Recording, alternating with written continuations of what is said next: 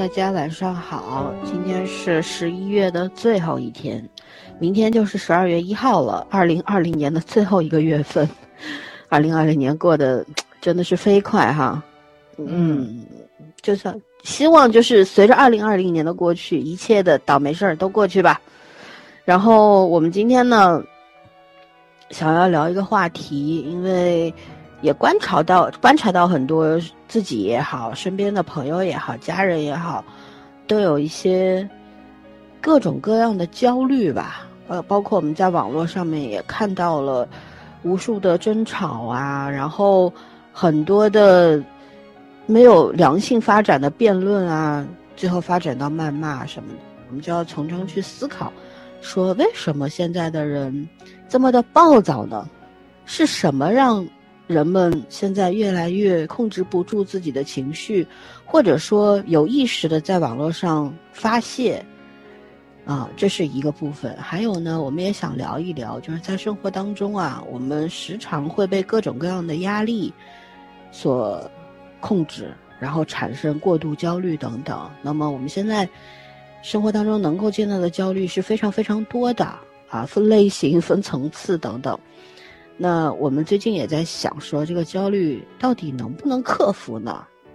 我觉得这可能是摆在所有人面前的一道难题，对吧？嗯，只要是个人，一定会有情绪产生，而把控情绪这个能力，并不是每个人都有的。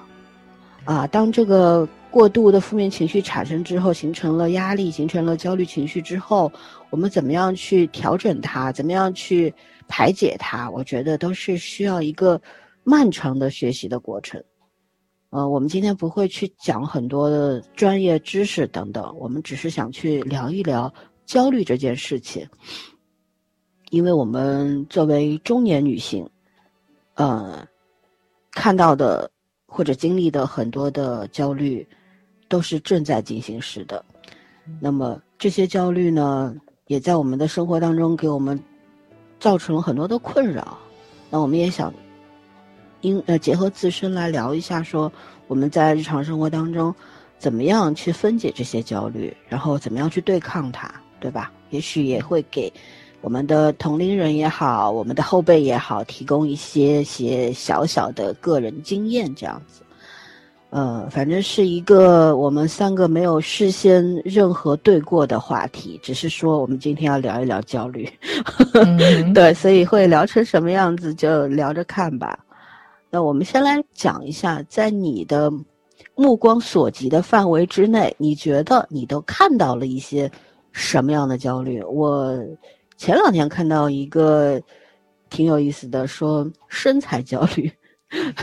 就是女性，特别是女性的身材焦虑、体重焦虑，对吧？外貌焦虑、外貌焦虑、年龄焦虑等等。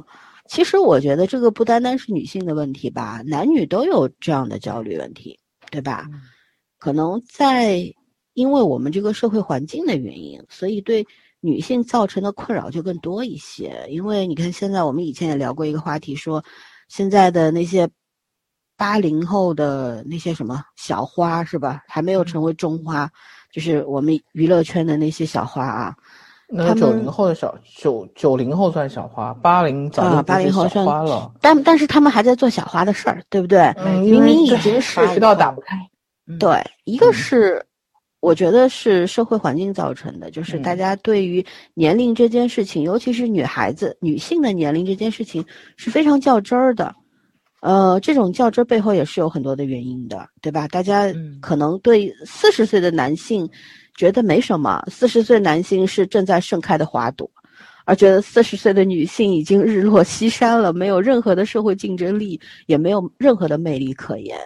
那么，我们最近在金鸡奖的那个颁奖典礼上面也看到说，有一位女演员非常棒，她说的是不要去修掉我的皱纹。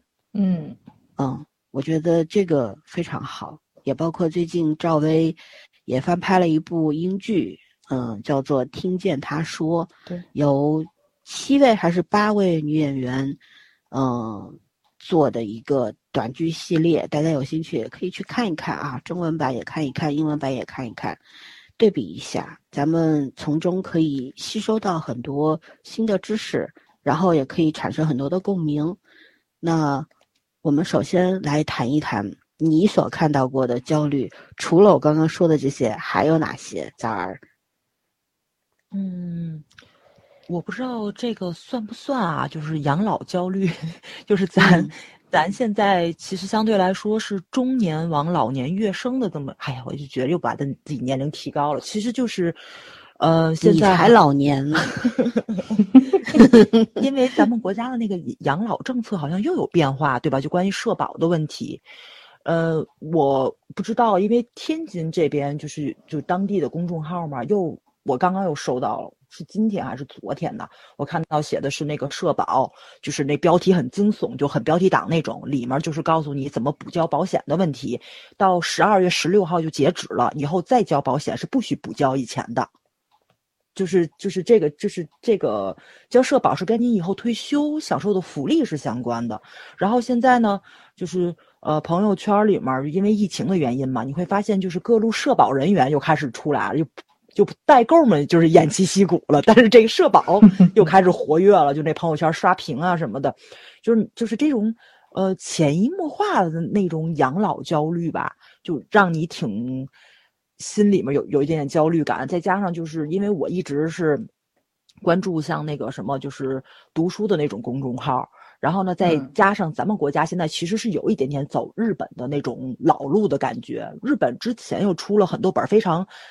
呃，有社会现实意义的那种书籍，比如说就是像《暗香》之类的，就这种，对吧？它关于女性这种嗯社会问题的，还有就是养老问题，就那种女性贫困呐，或者是怎么怎么怎么样这种书，你看多了的时候，其实相对来说也是有一定的压力在，因为咱可能咱老的时候可能会面对跟日本一样的社会问题，就是老龄化很严重，然后呢又是一个女性单身主义，现在。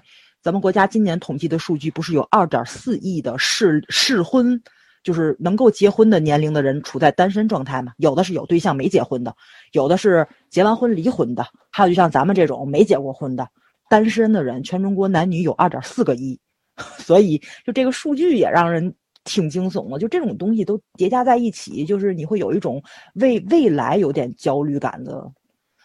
哎呀，这种焦虑，我觉得我不知道怎么样消除，嗯。就是因为咱们对未知的这种恐惧感，可能 要伴随很长时间，再加上今年的这个疫情加持，对吧？就是大家可能会有健康焦虑，啊，叠就叠加到一起去了，嗯。而且这个怎么说呢？就是我我朋友我我举个例子吧，我身边有个朋友，然后呢，他老舅就是因为血压高的问题，然后就那个半身不遂了。然后呢，他们家可能就有点家族遗传基因，就这种遗传病似的，就全家所有人都有高血压。然后呢，再加上疫情期间，可能就在家里待了这半年，没怎么运动，没怎么上班，没怎么劳动的。然后他就是测自己的血压也是非常高的。然后他突然间跟打了鸡血似的开始减肥，然后又去考那个营养师的证，就是想把自己的这个健康问题解决一下。以至于我们现在出去聚会的时候，就是点菜的时候。呃，他的那也不能叫焦虑吧，就是他会营养搭配，就是膳食纤维你要摄入多少，然后就是哪个蛋白质你要摄入多少，他会他会给你讲这种东西，无形中的这个焦虑感也传达给你了，你知道吧？嗯，哎呀，所以我觉得就是方方面面加到一起去的时候，嗯，怎么说呢？就是其实也是。年龄焦虑的一种变相的呈现出来了，就是对，就是所有的问题，咱们以前年轻的时候，就是想不到或者说是面临不到的时候，就突然之间就全都过来了那种感觉。哎呀，我也形容不太好，因为我也是刚刚接触这个，这就这就这种焦虑，我也刚刚接触，嗯嗯。嗯，就是很容易。会被受到负面的影响，对吧？就是一。个会可能会有一种逆反心理产生，就觉得本身可能我们更崇尚，因为像我们的性格就更崇尚那种不设限的那种生活方式，不喜欢给自己设限，更不喜欢别人给自己设限。那么朋友聚餐什么的，就吃饭本身是一个开心的事情，吃吃喝喝聊聊，偶尔放纵一下，是吧？然后突然就说，当然理解对方是一个好意，不管是对自己也好，对朋友好，都是好意。但是你你首先也会产生一种就是抵触情绪在里边。我觉得这个都很正常的，但是就也就涉及到朋友相处的问题嘛。就是如果能够尽可能去理解对方，那那那这个问题可能就迎刃而解了。对，嗯嗯。所以我觉得可能问题还出在我身上，对吧？就是不是不不不不，这不是说出在谁身上的问题，而是说就是。当遇到我们任何一个人，任何遇到任何一件事情的时候，尤其是这个事情是对你来说是陌生的，嗯，你很容易就会产生一种对抗嘛，那种对抗感就会出来，然后需要一个时间段去消化它，消化了就没事了嘛，对，嗯。对，这不是什么，我觉得就咱们特别中国人的思维逻辑，就是特别容易的去归对错。其实这东西跟对错一点关系都没有，一毛钱关系都没有。嗯，就是情绪问题，对吧？对，就是一个情绪的问题。但其实可能这个情绪，负面情绪的消解，就是三分钟、五分钟的事儿。就你去理解对方了，OK，然后这个饭吃的，他搭配下来吃的还是蛮好的，对对，聊的也是很愉快，那就 OK 了。再见，这个事情，这个负面情绪就不会再产生了。对不对？嗯，所以这这些都是小事情。我觉得产生任何的负面情绪也好，焦虑也好，都无所谓，因为它不可避免，对吧？不可避免。但是怎么样去消化它，这个是最重要的。我们要去学习这种能力和解决的方法。嗯嗯，那来圈圈来，工作到九点半还没有收工的人来聊收不了工。好，那就这样的话谈焦虑，我觉得。嗯，第一个就是经济压力焦虑，就是这个是特别现实的一种感觉。嗯，一个是我最近很明显的感觉到，大家竟然又开始探讨这个你理财这个问题了。就是我觉得已经有相当一段时间，就是因为呃话题性很多元嘛，所以好像嗯，加上我周围，说实话，就是我我不太善于结交那种对理财这件事情津津乐道的朋友。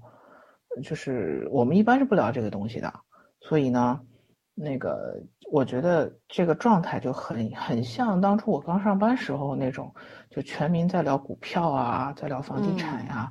当然那个是一个蓬勃向上的，就是在增长的时期，大家人人都有这个热情是很正常的。但最近这个谈明显就是在一种大家对于投资，就是手里有有有点闲钱的这个人不知道投资方向是哪里了。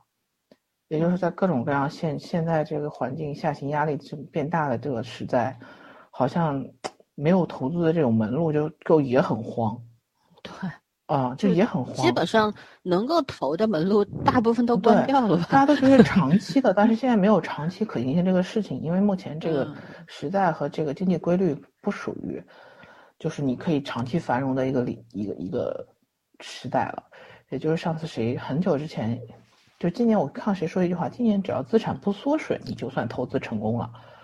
所以相对来说，我觉得这个感觉我一下很明显。大家在探讨哦，基金好像就开始全部冲进基金了。但是事实上，经济这个东西真的，嗯，反正怎么说呢，就是按自己的能力来吧。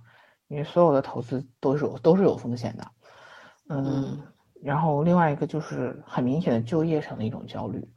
就这个可能针对的更多的不是我们就是在岗的这些人，针对的很多是毕业生，因为就是今年这个疫情一出现以后，很多海外的毕业生也要回来，国内的毕业生嗯压力也很大，然后就数据出来就吓人，对，几八百多万好像是说，然后我同事他女儿还在读大三，他那天就在说，我说你怎么想不想他回来？因为在外地嘛，他说肯定让他回来，我说。不读研了嘛？因为前两年他还说，就是因为他女儿倾向于读研嘛，然后学校也还不错。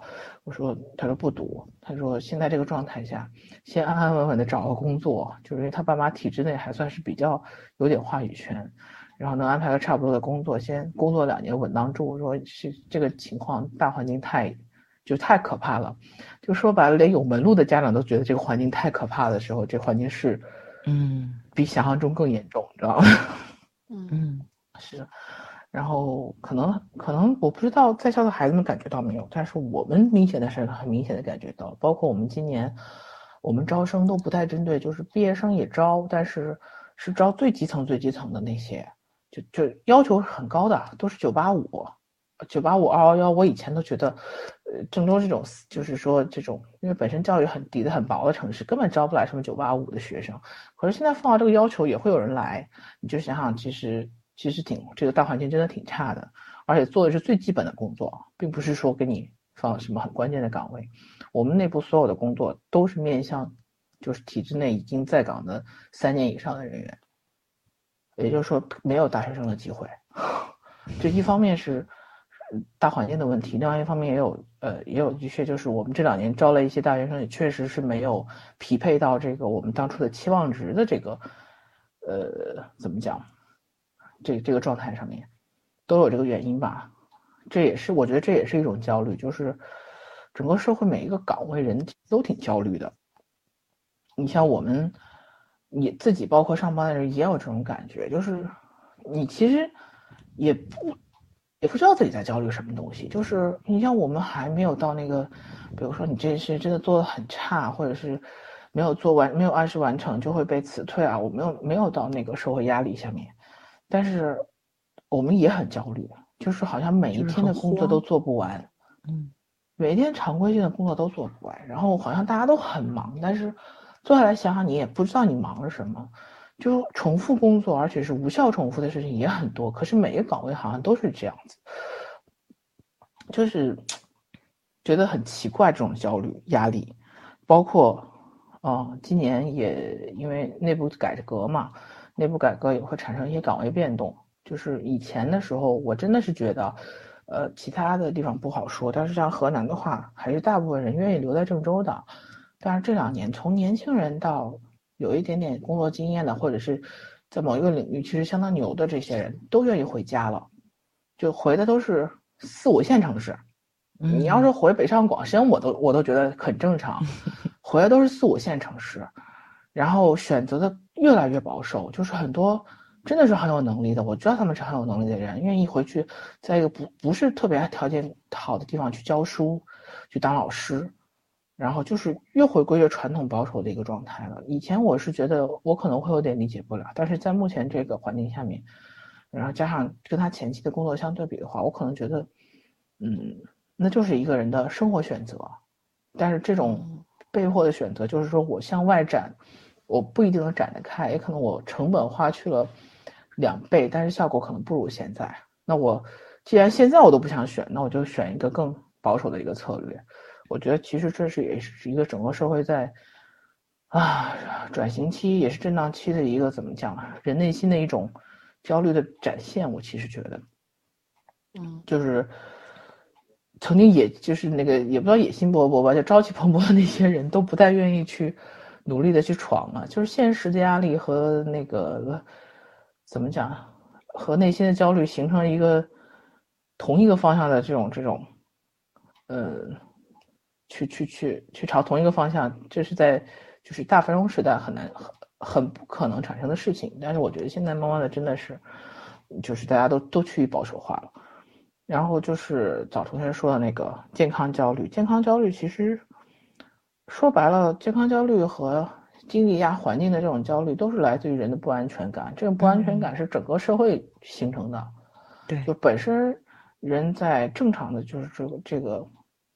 这个时代压力就已经很大了，就跟停不下来陀螺一样，然后每个人都在讲慢下来，慢下来，结果越来越快，就也没有什么让你选择的余地了。然后现在加上今年疫情，就是大家会多想很多事情，就是觉得明天和意外谁也不知道哪个先来的情况下，反正就引发了各种各样的 这种呃爆发的那种形态吧。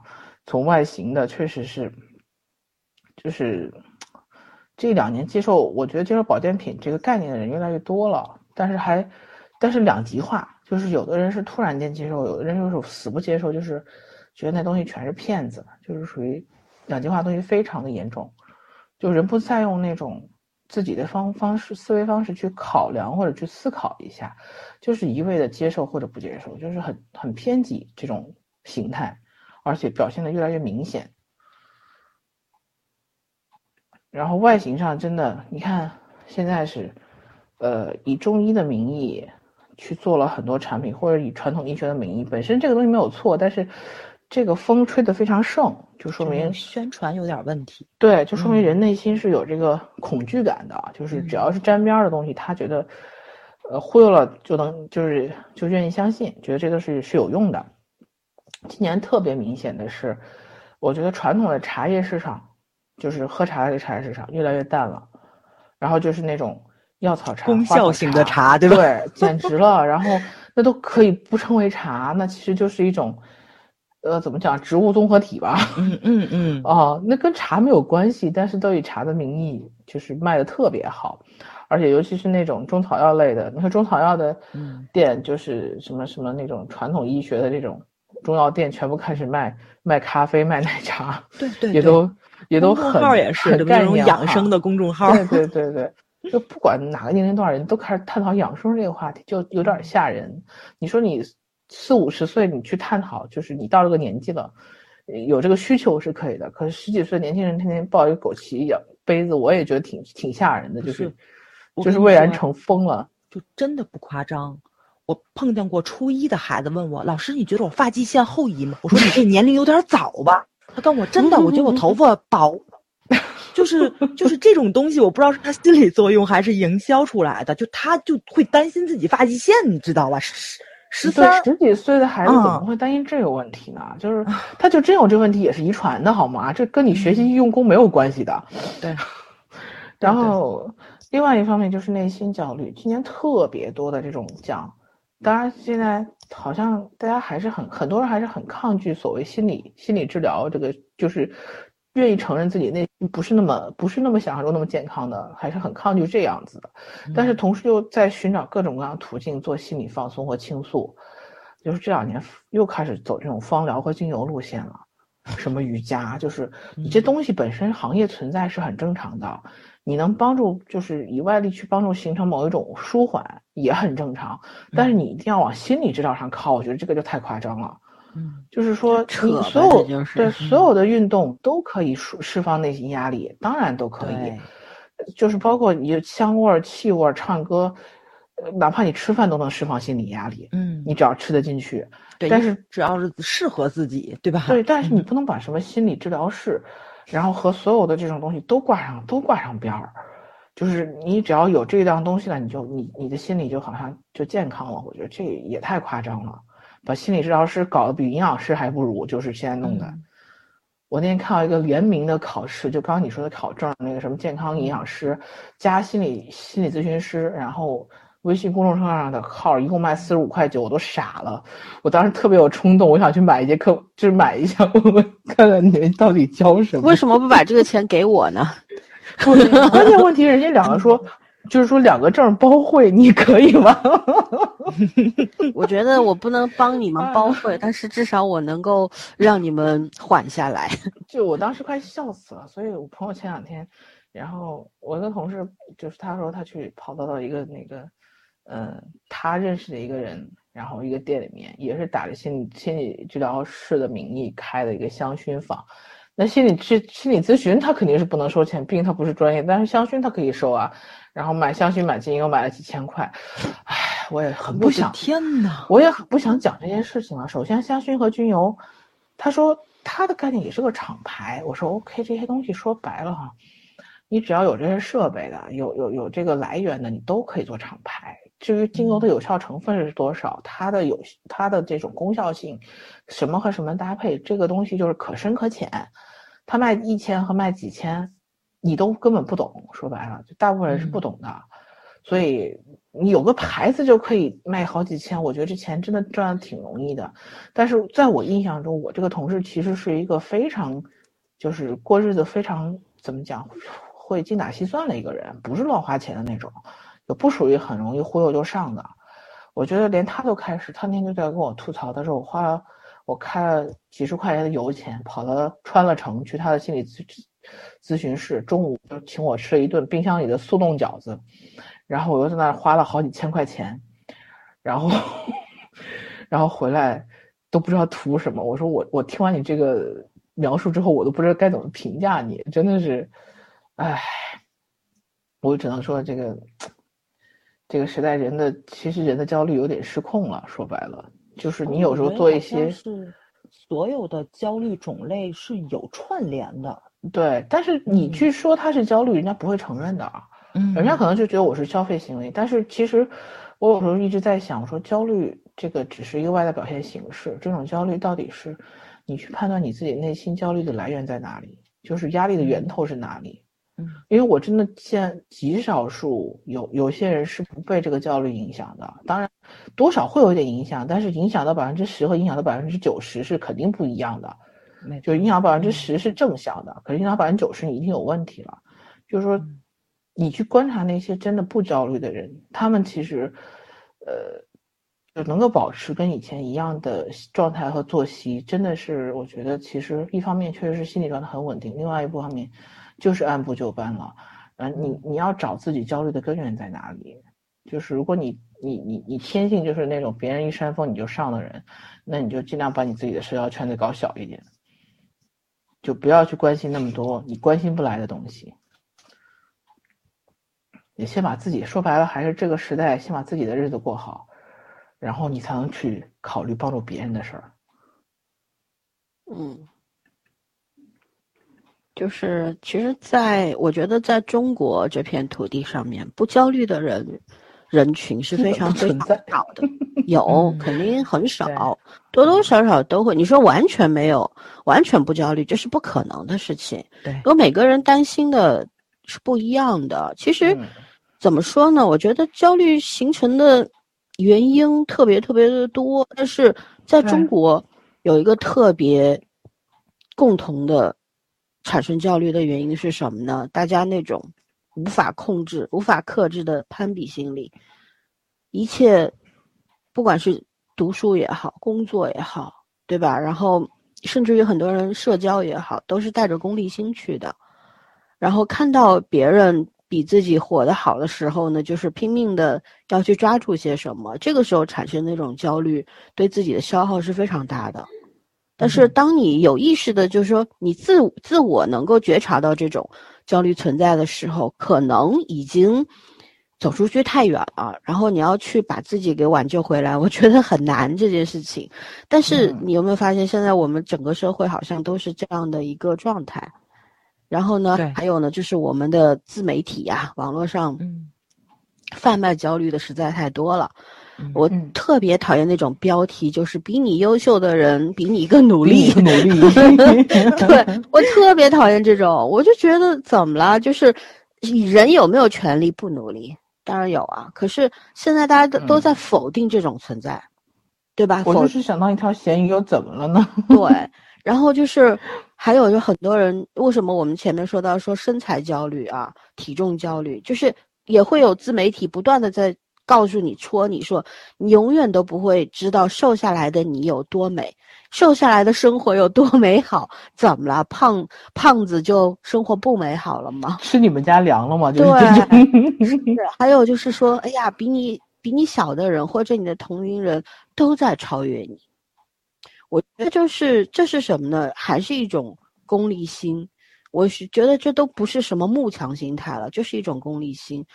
所有去发明这些词汇，然后去去贩卖这种焦虑的，他都是有利可图的。他要不就是要去赚这个点击量变现，要不就是要推销什么产品，对吧？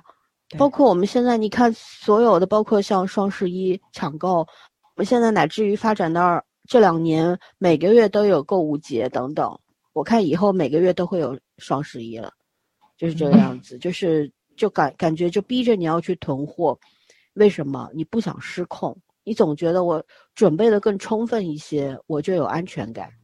我们通过购物去寻找这种安全感，对不对？囤货就是一种寻找这种莫名其妙安全感的一个过程。但是那个结果会不会让你满意？我觉得大多数人会觉得更难过，因为账单来的时候你是痛苦的，对吧？你买的时候可能一时之间得到了某种疏解，就觉得好嗨呀！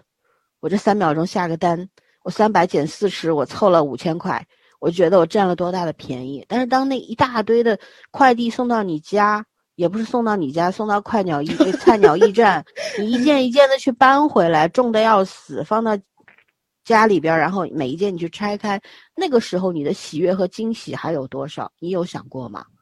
对吧？你去拆开这些包裹的时候，你有去仔细看过这些产品，真的每一件都是你需要的吗？那这个是一方面，我们购物带来的这种所谓的为的填补焦虑的这这这种方式，我觉得是不可取的。我们在讲双十一那期节目里也讲过，还有我觉得就是教育焦虑，对吧？对，嗯，这儿是很有发言权，因为现在的。家长们呢？我觉得也不能怪家长们。其实，一直我一直说一句话，就是这个社会上发生的所有的状况都是环环相扣的，谁都不无辜。没错，家长无辜吗？不无辜，但是他们没办法，因为都是被动的。每每个人都希望，其实我觉得很多人误会了家长，就觉得家长去逼着孩子学各种各样的东西是一种攀比心理。我觉得攀比心理肯定有一点点。但是更多的是什么？希望孩子以后在社会上单打独斗的时候有更多的武器，没错，对吧？希望孩子们不要真的比别的孩子差什么，甚至于很多家长会觉得，如果我的孩子在幼儿园阶段没有学会什么，那么到小学阶段会被抛弃。所以这种焦虑已经在我们的社会当中存在了很久，最起码有十多年了吧，对吧？各种各，你看任何一个商场里边。除了饭馆就是教育机构最人人最多，对那个其他的这种实体店门可罗雀，没有人开不下去了，都快，就这俩，任何一栋大楼里去看，就这俩是人最多、最挣钱的。饭是不得不吃啊，但是逼着孩子去学这学那的，好像也成了一个不得不做的事儿。我觉得这个事情呢，也没有无需去谴责，因为。如果你不学的话，千年的这种文化传下来的东西，你不学的话，嗯，你会肯定是会被抛下的。但是你学了之后，这些东西对你的孩子到底有没有用，也未可知。所以大家现在就是赌一把的心态，就是不管了，我花了大价钱，甭管你学得进学不进吧，反正你总得去学，嗯，是吧？就是哪怕你跟别人就是天生有差距，但是我们尽量的去把那种差距缩小。对，啊，然后再加上，我我不否认高考制度，我觉得高考制度，最起码在中国，它是一个很好的这么一个政策，因为会让很多人有翻身的机会，让很多家庭有翻身的机会，对吧？有可能，相对还是比较公平的。对，叫什么？它是大型统一智商测试。对，这个这个高考这件事情是不能够被践踏的，也不能够不容。那些人去为非作歹的，去玷污他的，或者说去破坏他的这个规则的，但是我们也知道，有规则就有潜规则嘛，嗯，是吧？大家心里其实很多事儿，中国人崇尚中庸嘛，总是觉得，哎呀，有些事儿吧，我心里都知道，可是我们就是不说穿，说穿了好像一个是没劲了，第二个说穿了以后，大家都很难相融和相处，对，就觉得。就没有办法去面对对方，或者说甚至于觉得自己也没有办法面对这个生活了，嗯，所以就刻意的不去打破，但是心里边其实是很明白的。那这种明白和不打破，也就形成了一种巨大的压焦虑，也是一种压力嘛，对吧？嗯，因为你什么都知道，可是你不能说，这件事情会让你特别不舒服啊。所以我觉得，其实有的时候我们。会比较喜欢可能西方人的那种交谈方式，就是比较直，不太会曲里拐弯的。就咱们中国人尤其喜擅长什么三十六计这那的，就是大家心里边都有九曲十八弯，对吧？呃，有的时候它是好事儿，有的时候是坏事儿，所以就是我觉得焦虑这种东西真的是无可避免的。对吧？但我们自身，像我，我其实算是属于小部分的那一档那那一群里边，我是一个不太会焦虑的人，因为我也我也很难去解释，可能就是开玩笑说是反射弧比较长，但实际上可能就是我比较安于现状吧，一直觉得就是顺顺其自然就好了，有些事情我掌控不了，那我就就就看看会怎么发展，嗯，就是这个样子，也不会去过多的去想，哎呀，明天会怎样，然后十年后会怎样，我压根儿就不去想这个，我只会去想我今天要干什么，我能不能把它干好。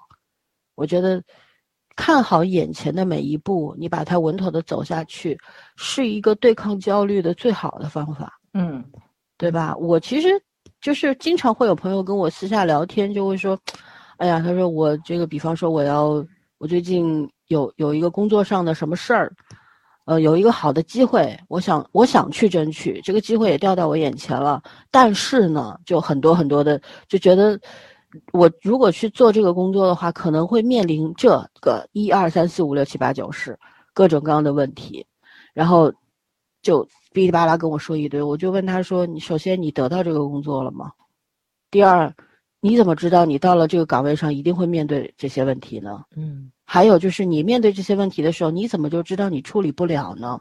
对，对吧？所以有的时候就是我们常说，你去。”与其花那么多心思去想，你不如去嗯去做，去试试看，说不定就会很简单。嗯，然后呢，我觉得有一句话我一直是比较同意的啊。我我我们经常跟同事一块聊天的时候，就说焦虑是不是因为能力不够？我觉得不是，而是因为你太焦虑了，才让你的能力不够，就给自己压力太大了。对，因为最焦虑最根本的原因，不就是你的注意力、你的所有的一切的能力都在还没有发生的事情上面给自己设置了难点和障碍吗？嗯嗯，对吧？你总是所谓杞人忧天嘛，是吧？然后明明这个事情，如果你去做一做的话，可能没有那么难，因为你。不管是在家庭当中，还是在这个职场当中，你去完成一件事情，都不是一个人完成的，是一群人跟你一块儿完成的，对吧？然后，如果你把这个事情设限了，总觉得我肯定做不好，或者甚至于说我的同伴、我的同事会不会给我成为我的障碍，或者怎样的时候，其实这种过多的这种忧愁，会限制你的能力，因为你没有时间去做事儿了，你总是在想。是吧？你你通过这种过度的忧虑，然后也会给别人造成障碍，这一点，对吧？是很是是很重要的。很多人就形成了这种恶性循环之后，就会给自己一种否定的结论，就是我就是不行。对我我挺讨厌别人说，哎呀，我就是不行。我就在想，你连第一步都没有跨出去，你就说你不行了，那我还跟你说什么呢？是吧？嗯，嗯，不要消耗太多的能量和时间在想象必要的事情上面，对对，真的是不必要的。啊，脑内的小剧场可以有，但是别过度控制一下，对，别过度，任何事情都不要太过度。嗯，还有就是，我觉得学习、克服等等这种能力的学习的习得的这个过程，真的是一步一步积累下来的。这种经验也是一步一步积累下来的。嗯，如果说在这个过程当中你觉得特别的无力，然后受到了挫折就想回头就想停下，那在那个时候你也要给自己一些适当的压力，就是说给自己提个问题：如果我坚持下去，答案会不会不一样？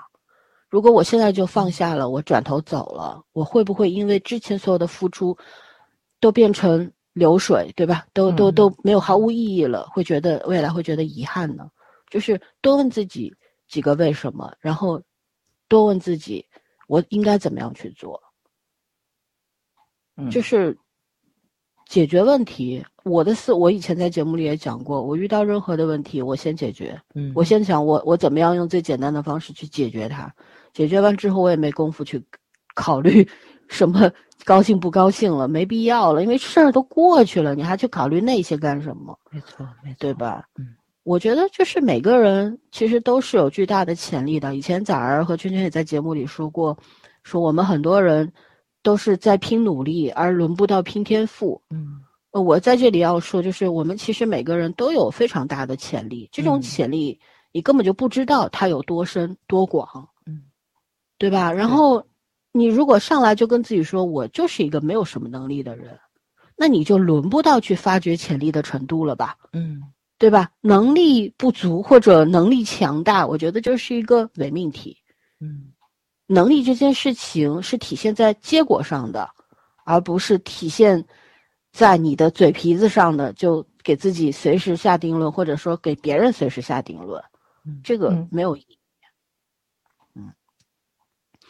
对。然后其实我我觉得，像我们到了这个年龄的时候，就呃这两年，因为生活在大城市里边吧，还好一点，对吧？嗯呃，女性的婚姻压力是还算相对比较小的吧，嗯甚至于说，生活在大城市中的女性，她的这个整个生存环境是相对比较好的，这个是嗯不得不承认的。就业机会比较多，这个得承认。对嗯你，你的就说你就业机会多，那你能够为自己赚取一份收入，维持一个稳定的生活状态，你就不需要去依靠其他人，不需要伸手向父母索取，也不需要什么别的男人来养你等等，嗯自己可以搞定自己的生活。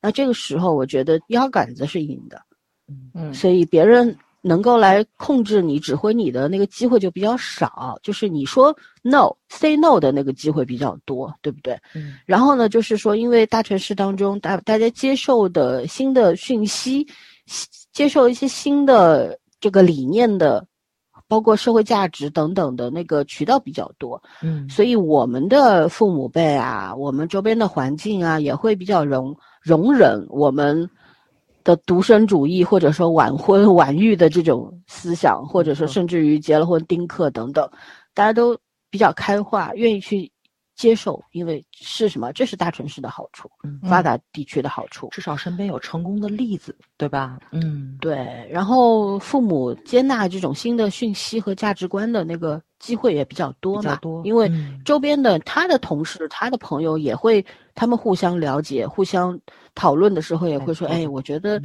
或者以前在一块儿就讨论，哎呀，孩子三十了还不结婚，嗯然后到你三十五、三十六的时候，父母会觉得，哎呀，看你现在活的还行啊，对吧？而且周边失败的婚姻例子也挺多的，所以就随便吧，你爱咋咋地吧，就是那种 放任你，内心有遗憾，但是不会太紧逼孩子。我觉得就是我我们也在很长的阶段里边去忍受这种压力，而我们我们的父母、我们的朋友、家人什么的，他们也在漫长的过程当中去学习如何去体谅你、包容你。嗯所以我觉得我们不要永远不要祈求一步登天，嗯总觉得哎呀，我我给你讲一个道理，你必须马上接受，这是不可能的嗯，都彼此都需要消化的时间，对吧嗯？这这中间就又涉及到很多，比方说你有没有能力跟父母保持一些生活距离，嗯对吧嗯？但是我们在职场上面要更加的接近，而在生活上面要保持一些距离。我觉得这是一个很好的方法，但不是每个人都有这个条件。我举个例子可以吧？嗯，我今天中午不是出去跟朋友去吃饭吗？然嗯后他们到的比较晚，我到的早。我好像跟老孙还说呢，就是坐在我对桌是两个阿姨，就咱这个年龄的阿姨，应该是退休了，就是六十多，然后但是看着他们很年轻，就五十多的样子。这两个阿姨是从很远的地方坐公交车过来吃的。我去了一家港式甜品店，然后两个人坐那儿就是在那儿聊，因为我朋友没有到，所以我就听了一耳朵他们聊天儿他们就是在聊哪有什么好吃的。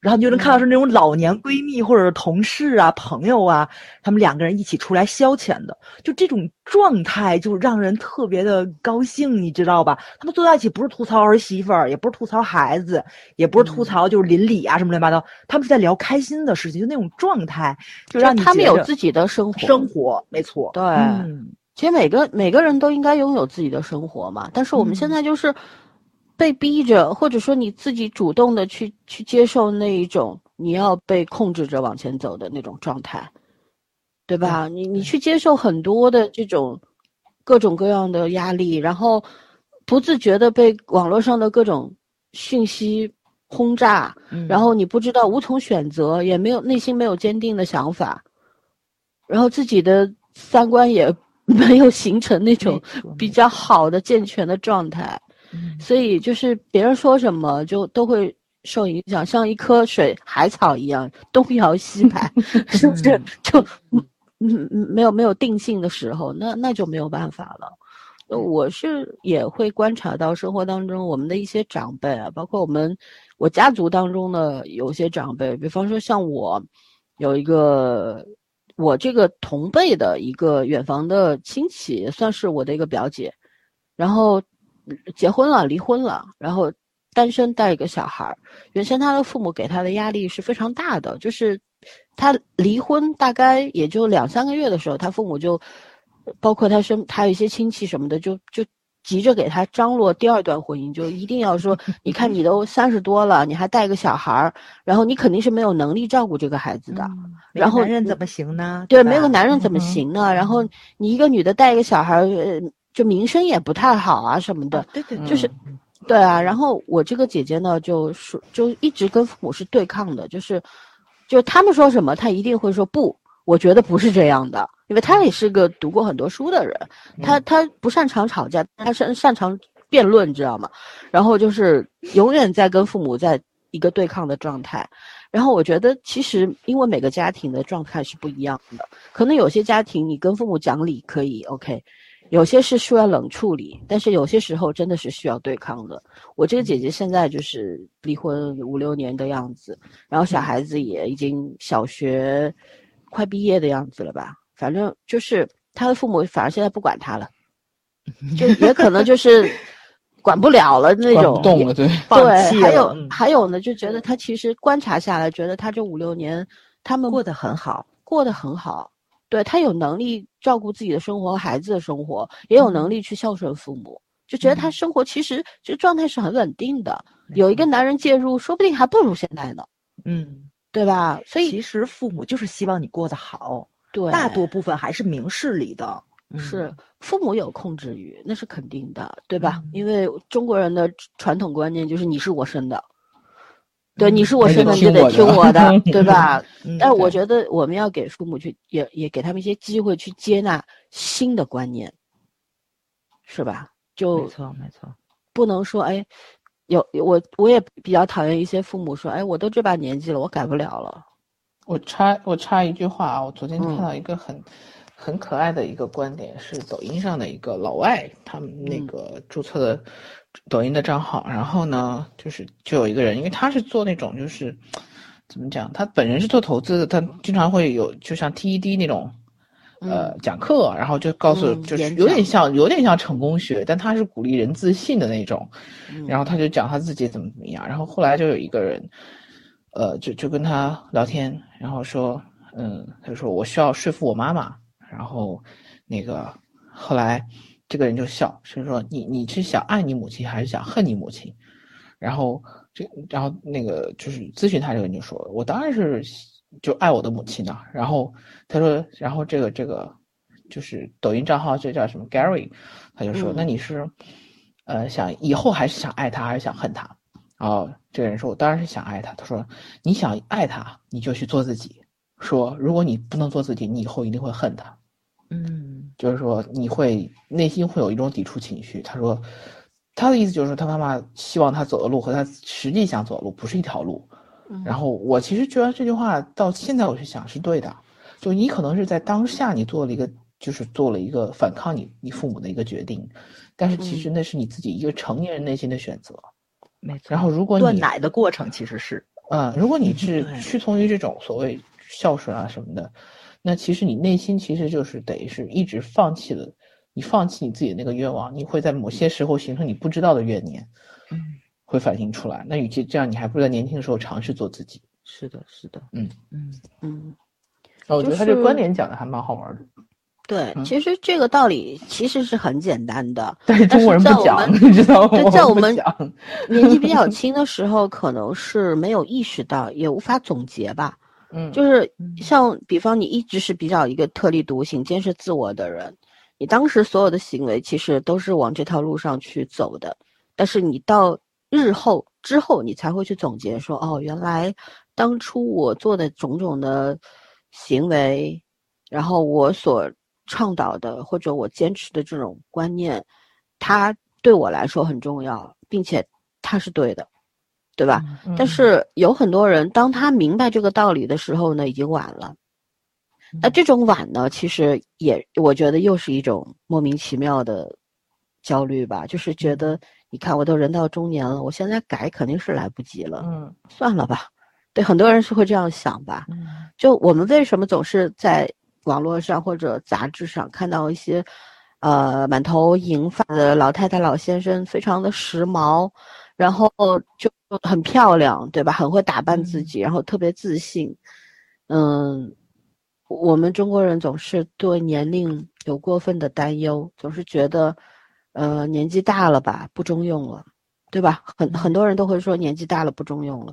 可是呢，就是我们没有意识到，说我们为什么会去羡慕那些年纪大了还特别的帅气、特别的美丽的人，是因为他们其实永远都知道什么时候开始都不晚。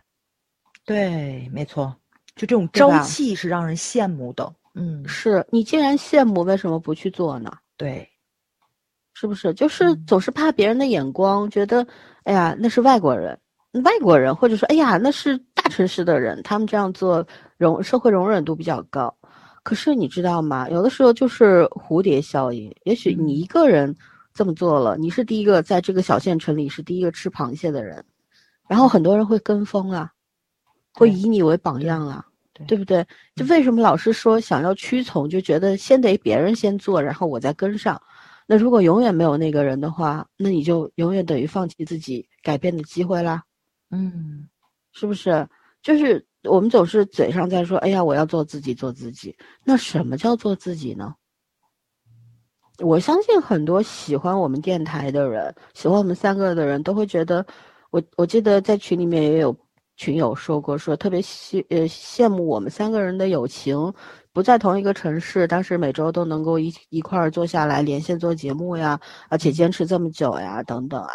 我当时就说，我说其第一呢，是因为我们的性格虽然都不一样，但是我们可能在很多观念上是接近的。第二呢，我觉得大家对友情的那种认知那个高度是一致的，就是互相理解包容，这个是非常重要的一件事情。嗯。然后呢，还有我觉得最重要的是，你是什么样的人？你首先你要做你自己，别人才能看得到你啊。对，是不是？如果说你自己都否定自己的，觉得自己没有能力，然后没有没有机会，然后怕这个怕那个。什么东西都有顾虑，然后你不愿意去去实现自我的价值，那别人怎么又会看得到你呢？对，嗯嗯，我们也是非常普通的女性，就是很多的，我觉得我们盲区非常的多，我们可能不像那些，比方说专业的影视圈的人，他们对影视起码在理论上比我们经验丰富，然后理论上面也比较的充沛，我们在这些。地方都是有缺陷的，那我们为什么也要去坚持做影视评论？其实更多的为什么要去谈感受？其实谈感受这件事情，就是一个自我发、自我挖掘的一个过程，就是通过影视剧它存在的一些片段、一一个人设啊、一个情节，我们从中看到了什么？就像一面镜子一样，你在这面镜子里看到了自己内心的深处。都存在着什么？你怎么去解读它？其实不就是内心的投射吗？没错，是不是更可能更是一种对于美好的向往呢？一种追求的过程呢？所以很多事情就是看上去特别难，可是你不去做，你永远没有成功的机会。而且我觉得咱没有停止思考。就今天我们朋友坐在一起聊天嘛，就是我其实不是吐槽我那个朋友，因为他学了很多这种东西，包括健身啊什么，他是有成果的。你是能看到他这个人就是那个有变化，变化对那个状态就很不一样。但是他这种打鸡血的方式，其实相对来说对我们也是一种带动，就就是一个是带动你，但是你也会觉得我不适合你。对吧？对 对对对对对对，就是老三明白我，就是我是一个行动力超级弱的人，我就我很羡慕你啊，但是你这种方式不太适合我，我就算了，我谈谈就可以了。就是带不动，你知道，我就是那青铜。然后呢，就是包括咱们也是，就是今天我们在那聊，他们也说的，就是嗯。他说：“其实不是未婚的原因，我们仨都没结婚嘛。”他说：“不是未婚的原因。”他说：“他跟未婚的朋友坐在一起聊也是，就是很多我们三个人能坐在一起聊的话题，在别人那里是不成立的。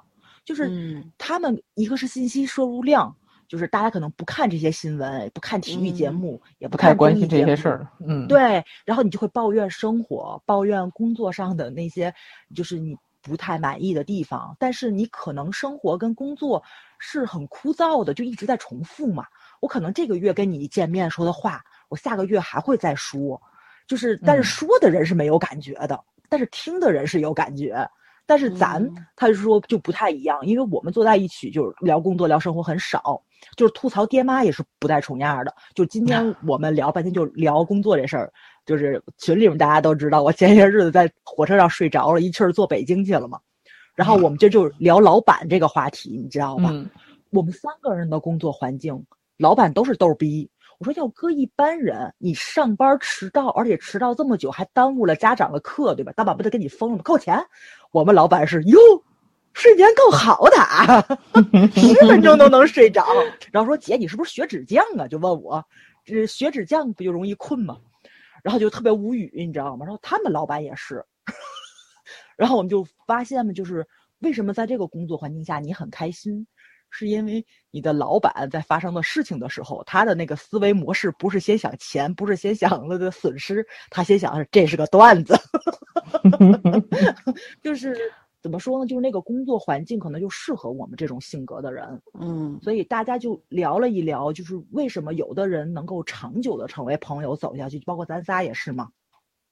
就是你可能那个思维逻辑是一样的，就是 遇上了事情就先解决，或者遇上了事情，就是只要不会出大格，不危害别人的生命安全，对吧？不违法，大家就是先先笑一笑，就这种心态相对来说，可能就是那种在有的人眼里就是没正形吧，但是可能跟嗯咱挺投脾气的，就只能这么说。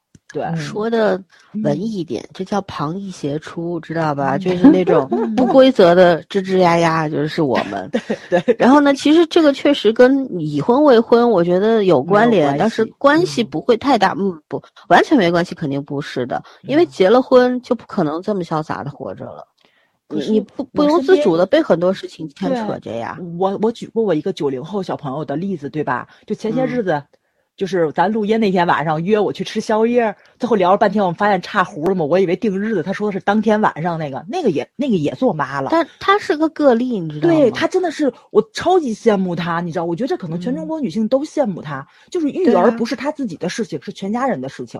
她想出去玩，她今天晚上想，咱宵夜，咱烧烤去吧，她就能把孩子扔给他们家任何一个人出来，而且家人很体谅她，就是觉着你可能是有这种自由，这种自由是天赋人权，人人都可以有的。这是祖坟冒青烟才会这样对的。嗯但是哦我觉得真的是中国嗯已婚女性百分之九十九都没有这个待遇。你到群里随便去问一个结婚已婚的女群友，她们不会告诉你她是这样的生活。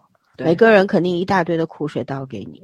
其嗯实就是我觉得就是单身，呃，我们经常说单身有单身的好处，已婚有已婚的好处，对吧？嗯但你放到现在，尤其这个二零二零年，我觉得不是改变了我们，而是改变了全人类。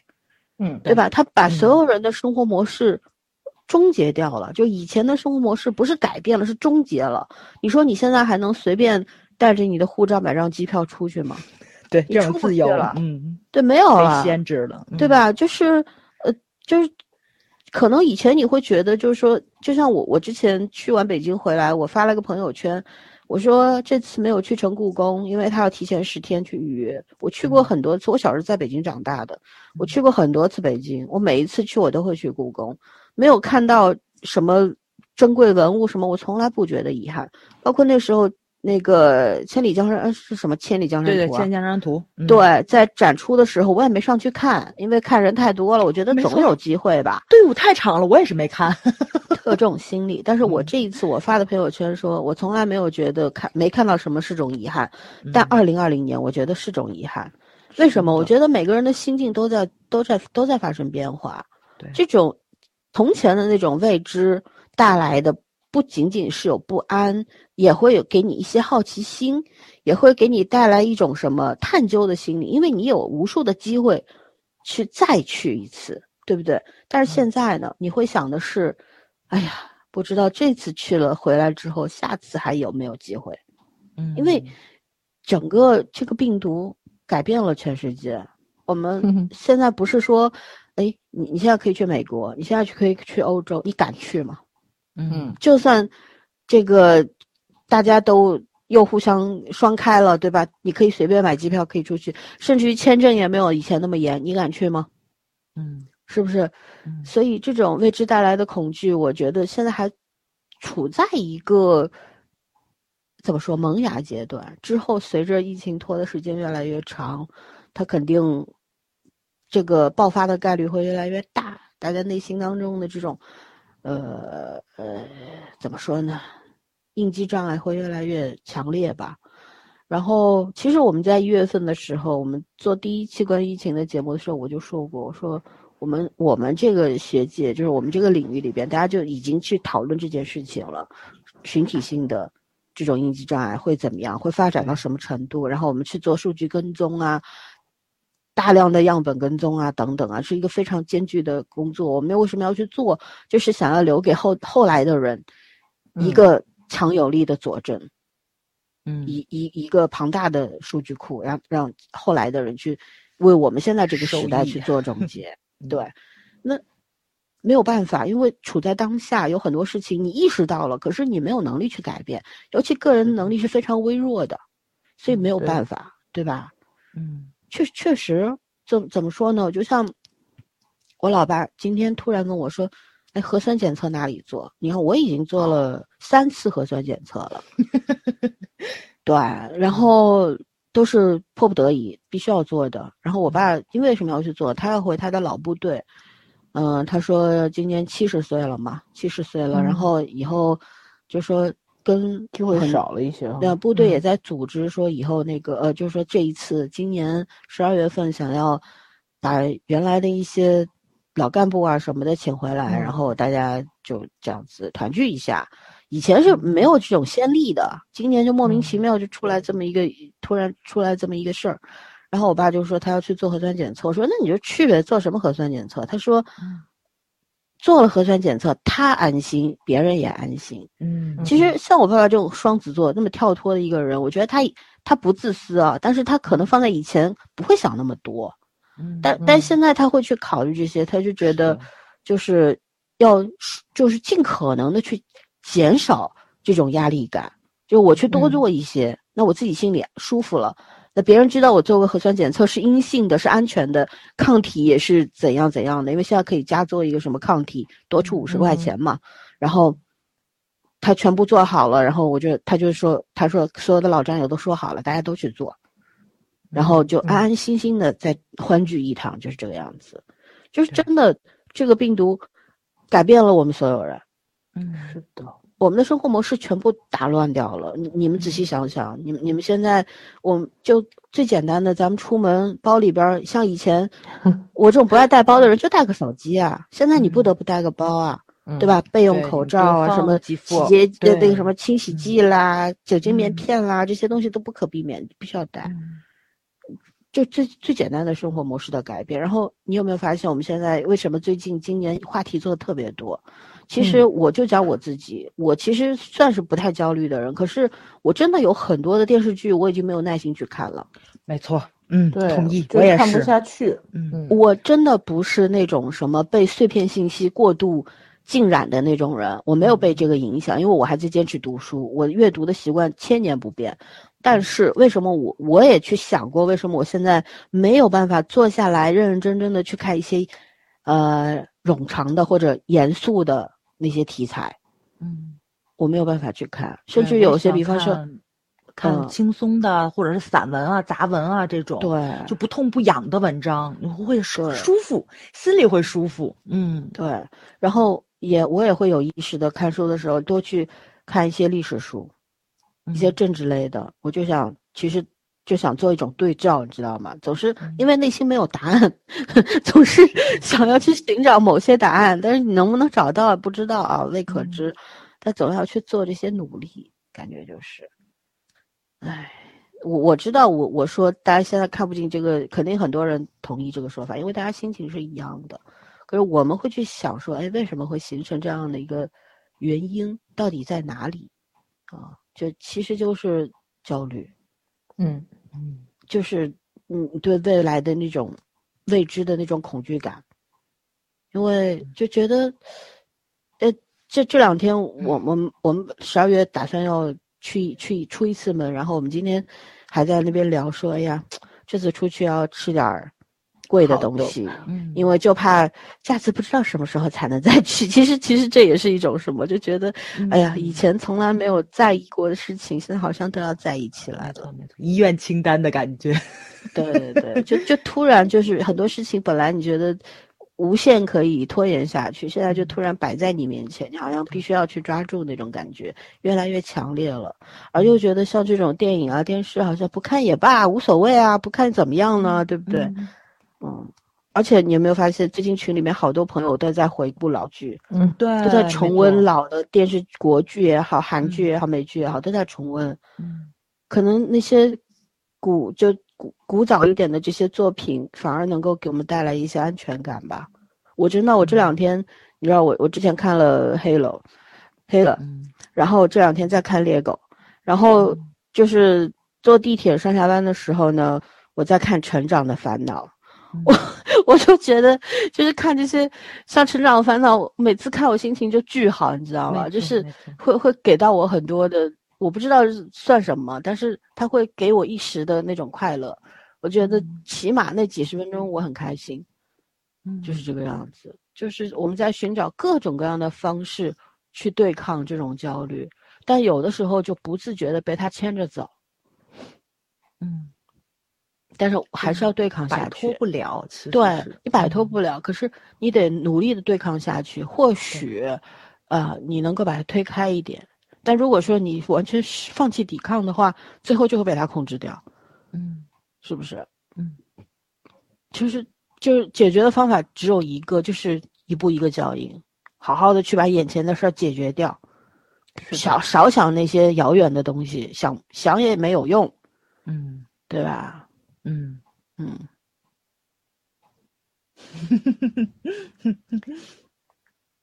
对，哎，觉得这个时候啊，其实是一个嗯，这叫怎么来？就是筛选友情的一个过程。你可你肯定是更希望，就是跟你在一起开心的人，对吧？就是他，你能带给他快乐，他能带给你快乐。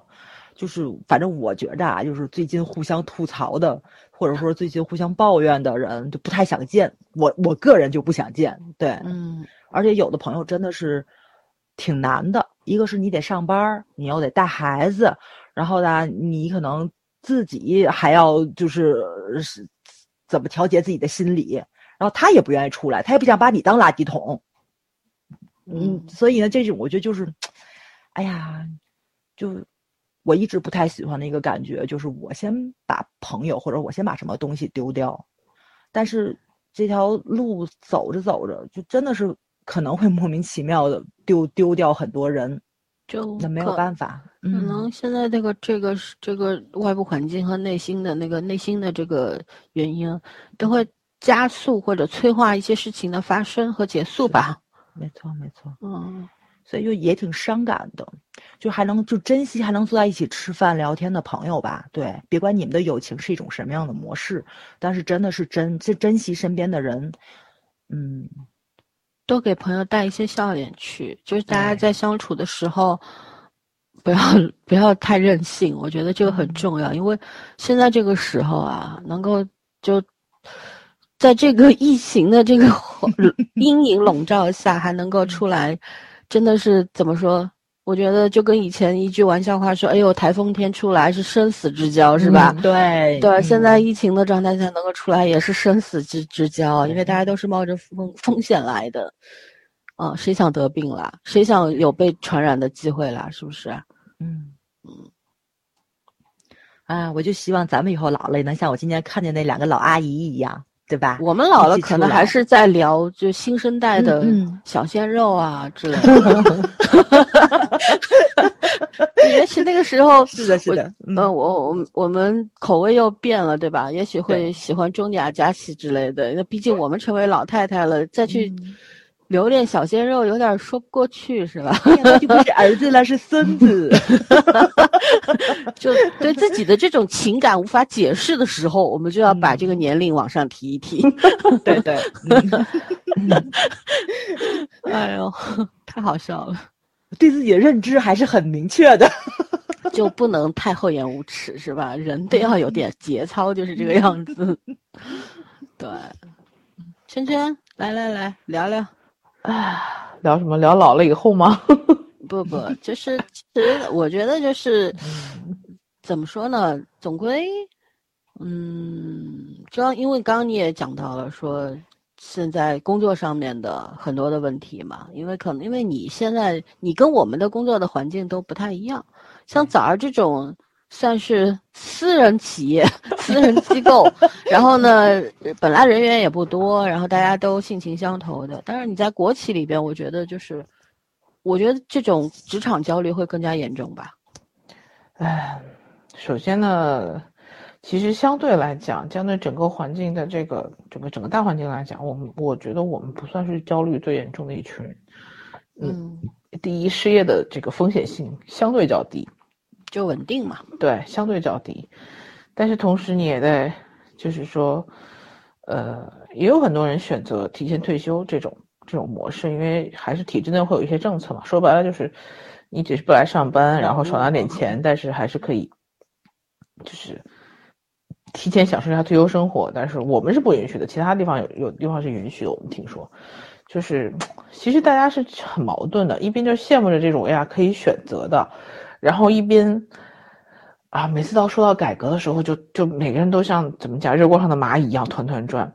如果我觉得如果真的是一个你彻底的就去羡慕这种退休生活的人，其实你你在面临这种选择的时候是不会焦虑的，说明你内心只是说羡慕某一种状态而已。嗯，但是这种状态并不是你现在现阶段所需要的。就我我觉得这种就是在我们这个企业人的矛盾性是无限被放大的这种焦虑感。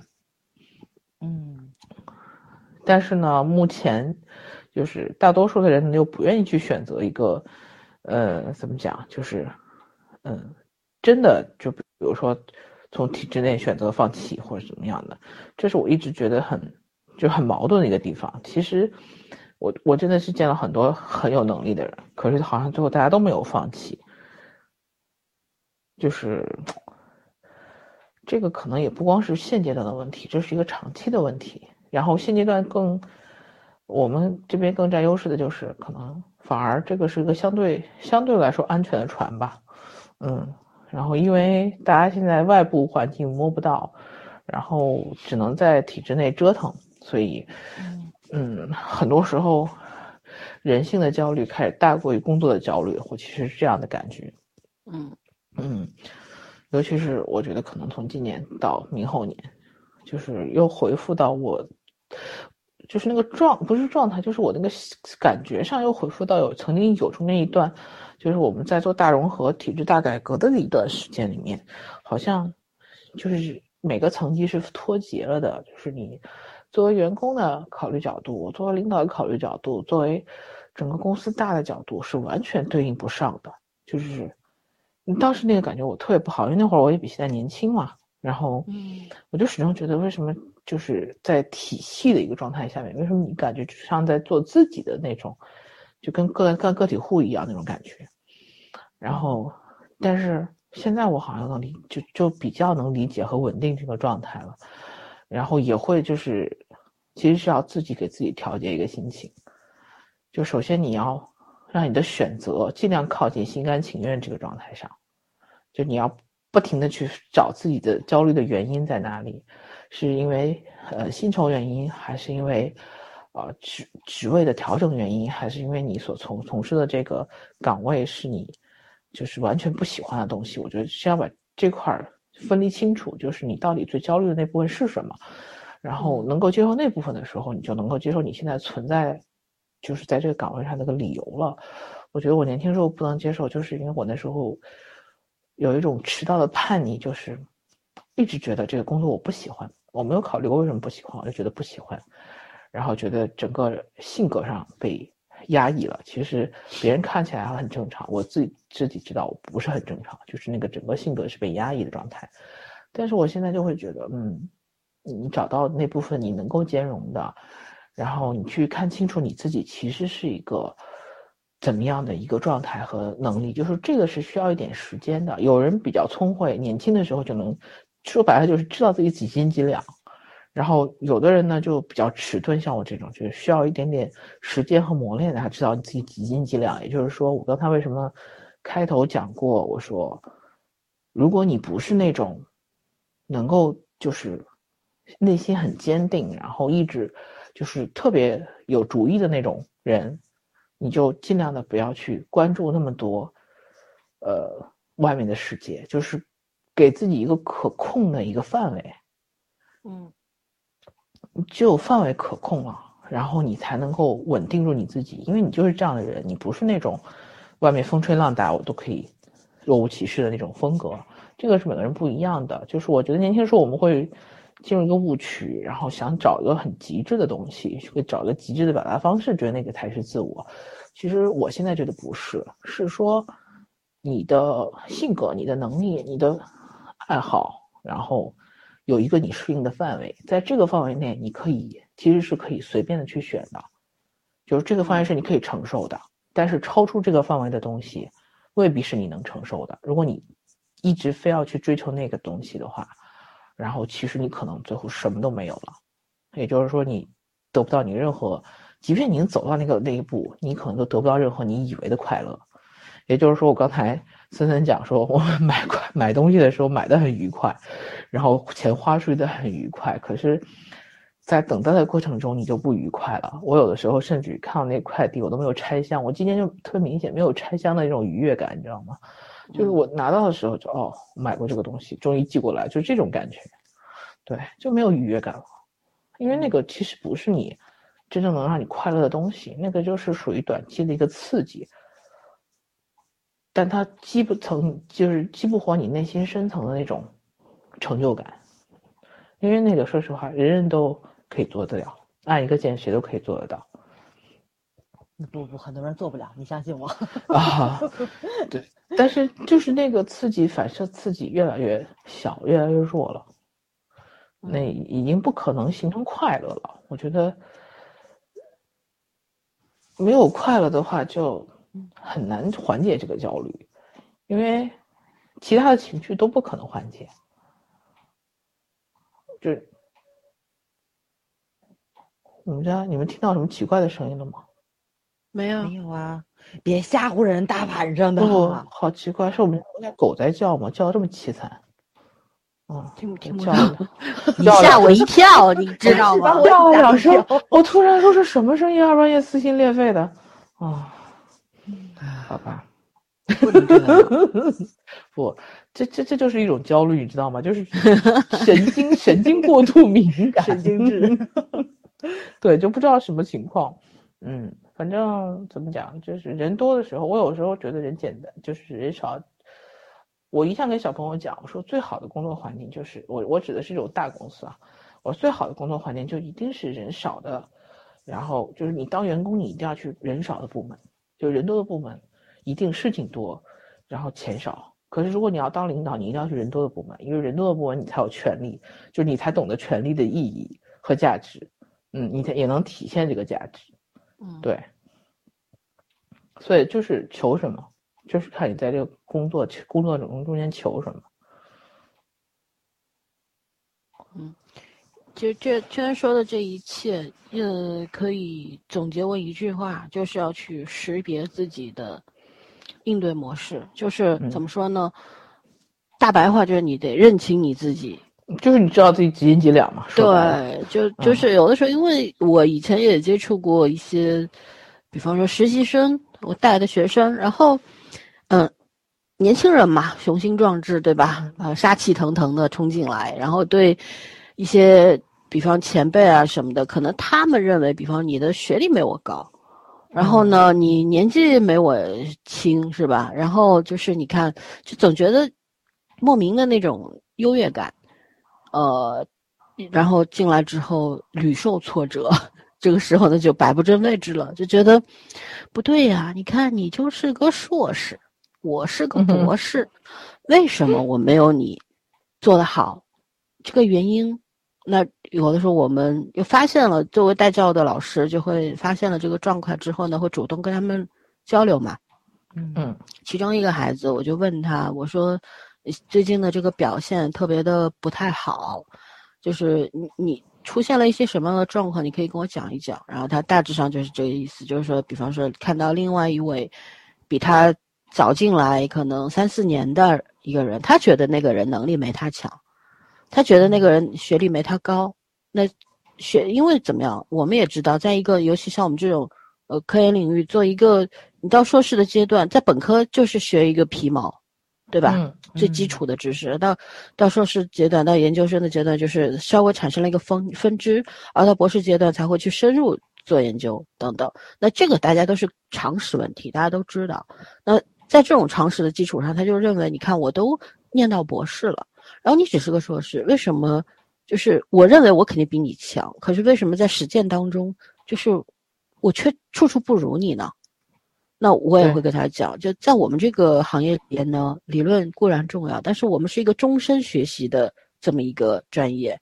你你进入了这个职业，你也只是一个小学生，对吧？你进入这个领域之后，你要一辈子你都要去强化，要去学习。我们为什么每年都要去进修啊？都要去交流学习啊？就要去吸取更新、更更全面的知识啊？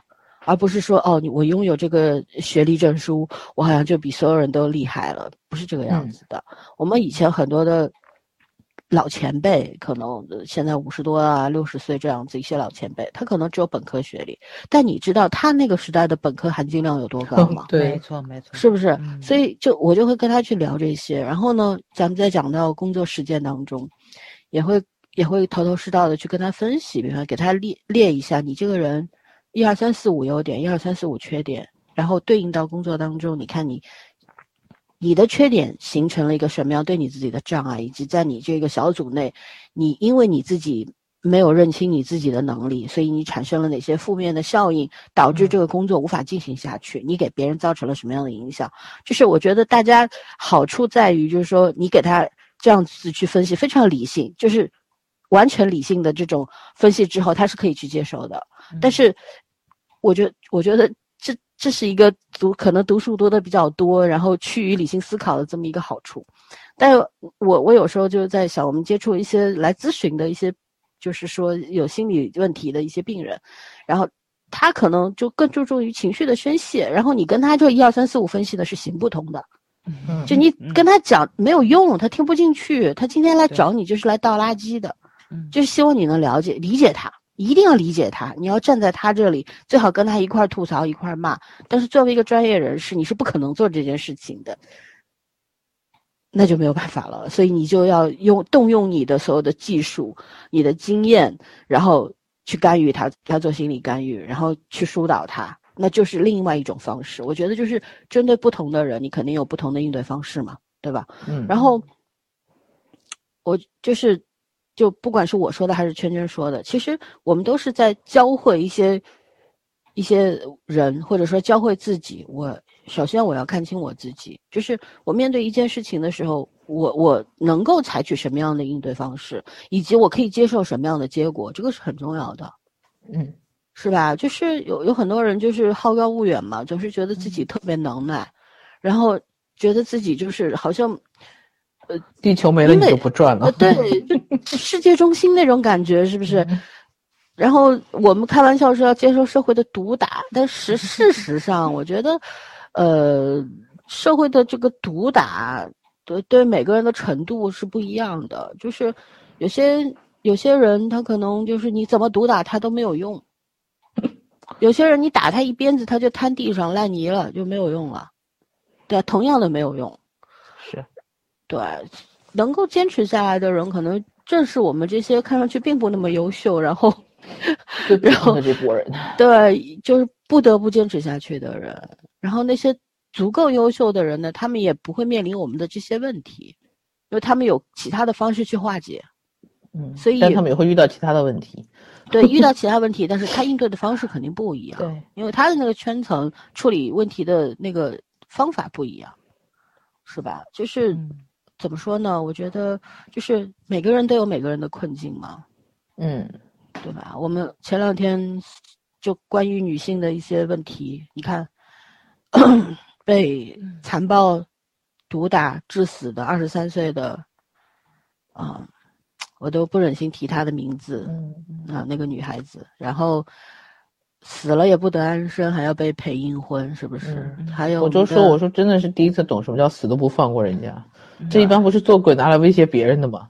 对，还有前一阵儿的拉姆，嗯然后很多我们最近社会新闻爆出来特别多，这些就感觉有很多封建迷信的东西，它不是突然意识到说它不是复苏了，而是它一直存在在着。在对，对它一直存在着，只是我们曾经没有机会或者没有渠道去了解它。然后，那我们现在除了抱怨，然后除了就看各大公众号拿这个事情去，出于任何目的去解释它、去阐述它，或者说去寻求解决之道，我觉得能够拿出来聊就是一件好事情，甭管他为了什么，对吧？那我们真的很快就要遗忘它吗？不是，我觉得二零二零年改变了我们所有人。我们以前可能只有是鱼的记忆，七十二小时理论就是所有的事情在七十二小时之后就烟消云散，但现在不一样。我们经历了这么大的人类灾灾难的时候，我们是不是要做一些改变？就是不要让那些可怕的事情一再的发生。那这是事关到每个人的，不是说我生活在上海，那山沟沟里的事儿跟我就没关系，它有关系。嗯对吧？因因为你不可能独善其身啊，你在这个社会当中，是吧？所以我们去关心关心他，然后去讨论它，其实也是一个好的作用。可能改变的速度没有那么快，但至少有人去关注它，大量的关注产生之后，就会就会给他们压力，让他们去面对这个压力，然后他们可能也会做出一些些的改变。那么对那些弱势的女性，就是有帮助的。是吧？就是还有有机会的话，就是切身的去帮他们，就是在不管是在经济上，还是在物质上，还是怎么样，只要有渠道、有能力的去帮他们。但是说白了，就更多的，你比方像那些本身可能智力有问题的女性，对，对吧？作为作为什么？作为一种交易的筹码，嗯，然后被它不是一个作为作为一个人存在着，是作为一个筹码，作为一个货币存在着，然后被买卖出去，然后他的一生非常的惨痛，没有办法生育就会被家暴，然后家暴致死等等等等。我觉得嗯啊，这个其实除了这个个人的价值观，或者说个人的价值存在，一个嗯社会的道德问题，还有法律层面的嗯很大的事情，还有我们制度上的一些改变。有的时候，这种改变个体的做法是没有什么用的，渺茫的，能力有限的，然后要从上至下的去改，那我们就只能期待我们从法律上能够严惩，然后加大这个管控的力度，对吧？能够去改变。我觉得这个路很漫长，但是不要现在就去否定它。你要去走，走的人多了，它就有路了嘛，嗯，是吧？还有呢对，对，其实我们本来上周我们定的主题就是想去聊聊这个女性的困境。后来呢，圈圈说，其实很现在很多男性也面临同样的困境，对，每个人都有困境。但我们也知道，现在就我们今天包括一群里面也就这个问题展开了一场辩论，是吧？就是说到嗯男性女性两性关系啊，包括社会的话语权等等。其实我觉得怎么说，现在不仅仅是女性是这个男权社会的牺牲品，男性也是也。是对。对，因为他在约束女性的同时，其实也是给男性增加了标准。对，嗯当你不符合这个标准的时候，你也是被歧视的对象。他对女性的压迫同样会存存在于这种不符合规范的男性身上，就包括现在大家会说上海男人怎么怎么样，深圳男人怎么怎么样，觉得你们怕老婆、耙耳朵这种，其实也是一种变相的歧视嘛，对吧？对啊，嗯，所以这种不舒服的感觉，就包括就是家暴率，就家暴率，女性家暴是占一定比例的，里面有非常小的一部分是男性被家暴，但这部分被男性的家暴，他不止没有人救助他，还会被嘲笑，觉得你是男人吗？就这种话，甚至于很多人被家暴，但是都都不敢去说。嗯，对，女性的那种惧怕感跟这个男性的惧怕感东西是不一样的，但同时同时都是被这个，哎呀，我这什么口音？你你天津话口音激动了，激动了，就一点点，对对对，激动了。没错，又因为今在群里面说话，就是我我我确实带出情绪来了，因为我已经感觉出来不舒服了，我也把我的情绪我已经说出来了，我的感受了，我就是感觉出来不舒服了。我知道不是他的问题，我也知道不是我的问题，就是我们受咱们受到了这种五千年的压制的这种教育的问题，对吧？咱们都是被男权改造过的人，包括我也举过在在地铁里面碰到一对小情侣追跑打斗嬉戏的这个事情。我的第一反应也是先觉得女生不庄重，女生轻浮，但是这个东西其实就是咱们从小 被教育出来的，被灌输了一个概念。对，它对于女性是有标准的。但我作为一个女性，我作为一个受害者的时候，我的第一反应也是先对同类进行指指点点，或者说是心里有一个评估的一个印象。但是我比较敏感，我反应过来了，但是很多人是反应不过来的。但是目前这个标准也同样适用在男性身上，包括咱们群里的那位男同胞，对于现在娱乐圈的那些个男明星的印象，其实他也是隐含的有这种概念在里面。他觉着这帮所有男明星自然法则，同性相斥，对，这跟你受教育没有关系，没有 关系。对他觉得这个是女性消费，他也看不惯，但就是他觉得他的审美也受到冒犯了嘛，对吧？嗯。但这个东西不也是标准化吗？你为什么男人就一定要？施瓦辛格那样子的身材，要成龙那样子的功夫，对吧？你这是很正常的，就是我们女性的审美，嗯，觉得很简单，他觉得男人娘，但是对他觉得男人娘，但是在可能很多女性的印象里，他就希望男性在身材上对女性没有压迫感，这是为什么？那不也是被家暴的一种 阴影在吗？对，现在就是可能在这个信息爆炸的时代，大家看上去接收的接收的那个信息量特别特别的大，好像我们处在一个多元化的一个时代里面，其实不是，反而是我们很多的眼界变窄了，是被统一了。我们之前也聊过大数据造成的影响，对吧？大数据肯定造成了巨大的影响在这方面，还有一个就是大家审美上的过于单一嘛。就是这就涉及到了，就是就举个例子，今天在在在录音之前，我在 B 站看到了一个说宋朝是这个历史上最差的朝代的这么一个视频啊，十八分钟，我一边洗碗一边看的，我觉得我他妈浪费了人生中重要的十八分钟。我想看他能扯到什么程度，他号称他是理科生的思维，我就觉得他他冒犯了所有的理科生，对，理科生被亵渎了。理科生思维不是这样，这是一个蠢人的思维，你知道吗？脑袋有问题的人。我我就说 现在，因为他的主要核心的阐述的观念观点就是说，呃，宋朝宋朝重重文轻武嘛，然后宋朝那些文人都是公知，跟现在公知是没有区别的，公知毁国家，就就这么一个概念。我我后来我在群里转发了这个，我就说，哎呀，这个现在就是把公知和文人，也就当年呃古代的文人大文豪。呃，文学家，然后与当代的所谓公知相提并论，算什么新的财富密码吗？都是生意啊，同志们。对，都是生意。那个点，那个视频有四十多万的点击量，下面评论区百分之九十都都是赞同他的，觉得他说的是对的。所以我们现在就是，就是说从这个一个价值观的单一化，一个审美的单一化。对吧？我们现在很多，我我这两天再举个例子，我在抖音上原先关注了一个抖音的抖主，我不说他叫什么了，回头大家看人肉她就没意思了。就是她是一个女生，她很喜欢跳街舞，然后呢，经常会在就抖音经常会发一些视频。曾她曾经最开始的时候，她写的是我不喜欢穿裙子，嗯，她是中性打扮的，然后跳舞都是戴着口罩蒙面的。跳的确实不错，然后跳的很很少跳女团舞，都是跳男性的男团舞啊，就是韩韩国的那些男团的舞，或者说他模仿一些在抖音上比较火的那些舞蹈等等，做一些改编，我觉得都挺好的。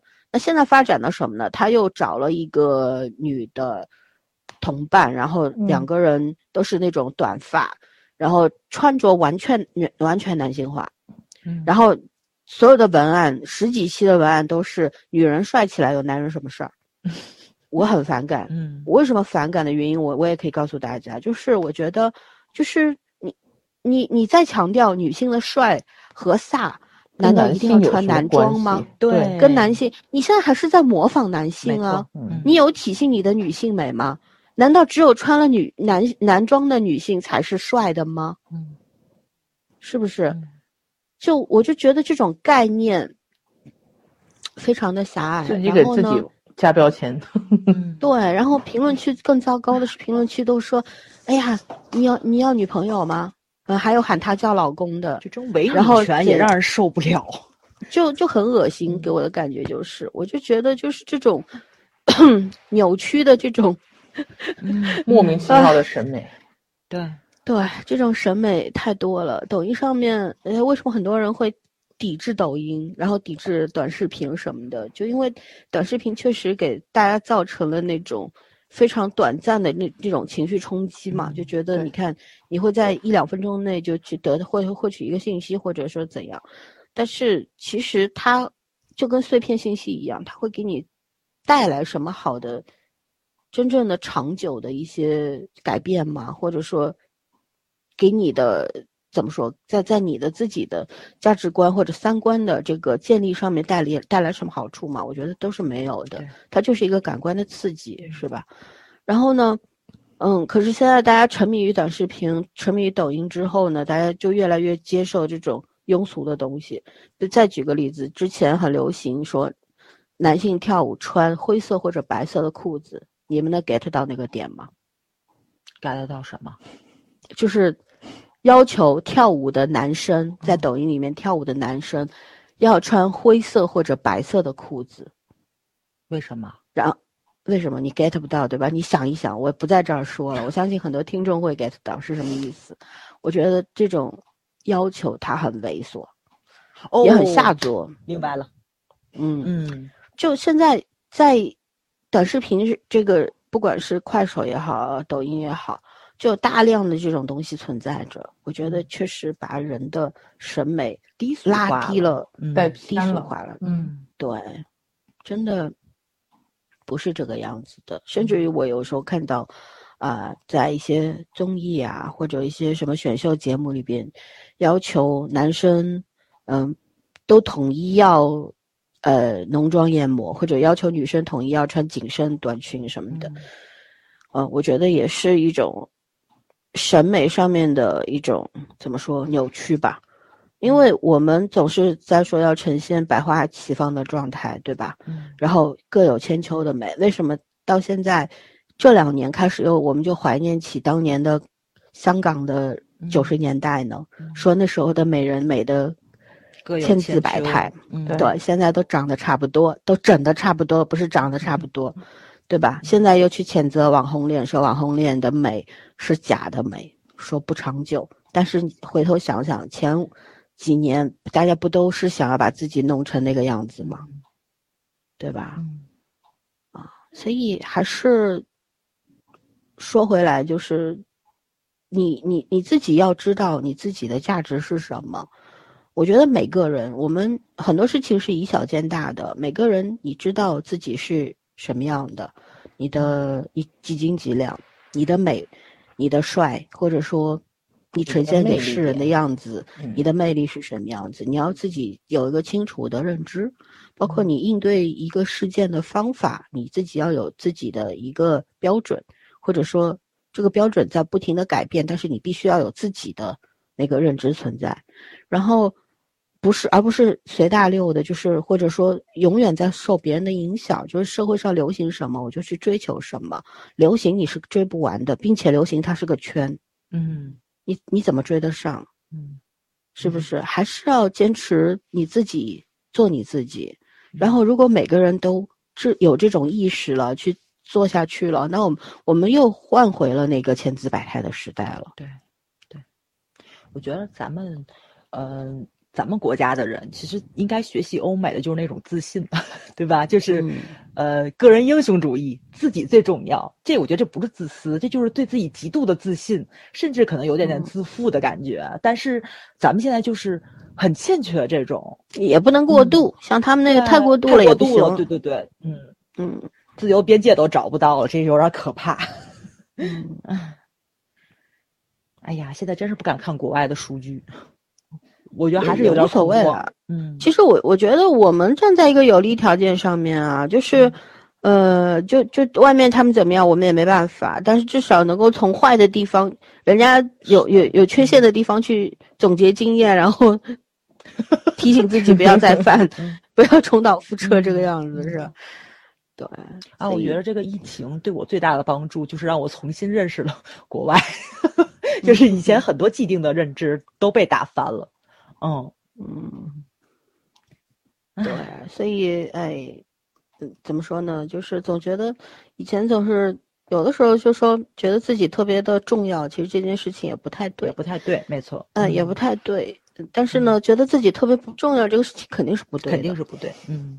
嗯，所以，所以还是就我觉得我们可能要花很多的时间去认识到自己到底是什么样的一个存在吧。对对，嗯，反正疫情嘛，就是告诉咱们先保护好自己，才能保护别人。嗯嗯，哎，重新去认识自己是很重要的一件事情。嗯，对。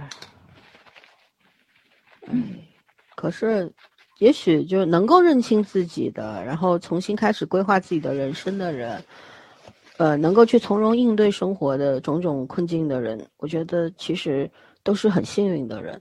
嗯，有很多人他一辈子都是茫然的。哦，我前所未有的更相信星座了。嗯，我不太相信，我一直不信。嗯，反正我我以前是半开玩笑的相信，我现在反反而是真的有点相信了。还是信自己吧。嗯，人会变的，可是。这个东西还是有点道理的，存在这么多年，不是道理当然是有道理的啦。存在这么多年，当然不是，就是说不能说不能算是纯胡诌吧。嗯嗯，就是怎么说呢？任何。这种存在肯定是它有它的价值所在的，但是有很多东西你就可以去相信，但是就一个度嘛，对吧？任何东西你迷信科学也不对呀，对，不能把它当成所有。过度迷信科学也会造成恶果的呀，都是一样的，是吧？科学家都是疯子，那也不一定，不尽然，不尽然，不太疯的。就是如果逻辑思维只是在有限度的范围之内的话，是正所谓正常范围内，对，是不太可能有那些发明创造的。嗯嗯。对，还是那句话嘛，大多数人是普通人，但是我们要知道，就有很多人跟我们是不一样的。嗯，那那些人的存在可能是怎么说，更比我们更重要的存在吧，对吧？所以，嗯，对我我觉得就是不要去跟比你差的人过度的比，你不会获得什么的什么样的优越感。优越感，对对，因为他本来就。过得不如你，你你还产生优越感，你不觉得很无聊吗？就是对不对？但如果说你看到比你过得特别好的人，产生了那种过度的攀比心，那更加不好。因为说白了就是你怎么努力也追不上，你攀个什么比呢？就毒鸡汤，你说说，事实嘛，对吧？对，你就就像我我的那些好朋友，就生来比我有钱，我怎么比？对不对？我有时候跟他们讲没得比，因为我爹跟你们爹不一样，怎么比？改得从我爸那一代上面去改，让我做个富二代，是不是？这个事儿我改变不了，我没有资格做富一代，那我只能不比了，就好好的安于自己的现状就好了。对，嗯，哎，而且我觉得这这现在这个社会，就是那个。也不能用钱去衡量了，嗯，对吧？当然也没到说银行就只是一串数字这么嚣张的地步，但是大家多多少少活下去还是可以的，对，嗯，你只是想达到自己心目中那个标准，还是有难度，对，嗯。现在啊，大家都是呃很多事情就是总是用货币去衡量自己的价值嘛，就是你不管做什么事情都会去想说，哎，我。这个做这个能得到什么，或者说把这个你自己的价值幻化为金钱，比方说我努力是为了赚赚钱买车买房娶老婆嫁人生孩子，然后呢，但是你有没有发现，就永远陷入在这个怪圈里面，嗯，对吧？你买车，你买二十万的车，人家开五十万的车，你买三百万的房，人家买一千万的房，然后你老婆三十岁，人家二十岁，嗯，然后你的小孩读普通的公立小学，人家读贵族小学，你怎么比？没有办法用货币去衡量的。对所以就是你你努力，只是要把自己的生活过得好一点，对吧？然后自己心里边舒服，然后自让自己的家人都处在一个稳定的这么一个状态里边，我觉得这就是一辈子你要追求的结果，这是最好的结果，甘于平淡，对吧？而不是嗯就永远想要说，哎呀，你看，你看人家都过得那么好，我得拼了命的去追，追不上的，真的。